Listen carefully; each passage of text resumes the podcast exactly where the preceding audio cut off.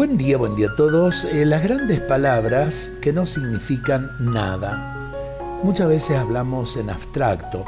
Un poeta alemán decía así, un poco de amor de hombre a hombre es mejor que todo el amor hacia la humanidad. Es decir, la humanidad en abstracto, ¿sí? Este pensamiento nos pone en guardia sobre el uso grandilocuente de palabras que no significan nada. A veces nos perdemos en expresiones genéricas que en nada nos comprometen y olvidamos la necesidad concreta que tenemos a nuestro lado y que depende de nosotros remediar.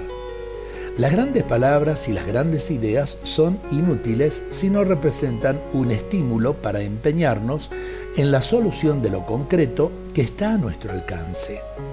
Es una hipocresía hablar de solidaridad mundial y después pasar de largo junto al que sufre cerca de nosotros sin prestarle la ayuda necesaria.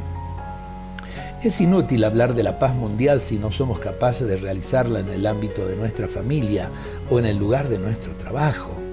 Constituye una flagrante contradicción salir en defensa de los grandes valores ecológicos y luego no saber cuidar el pequeño trozo de naturaleza que depende de nosotros. Cuántas cosas interesantes para reflexionarlas. Ojalá que la vivamos, no nos quedemos simplemente con palabras bonitas, sino que eh, todo eso lo podamos volcar en obras muy concretas. Dios nos espera en el prójimo que tenemos al lado. Dios nos bendiga a todos en este día.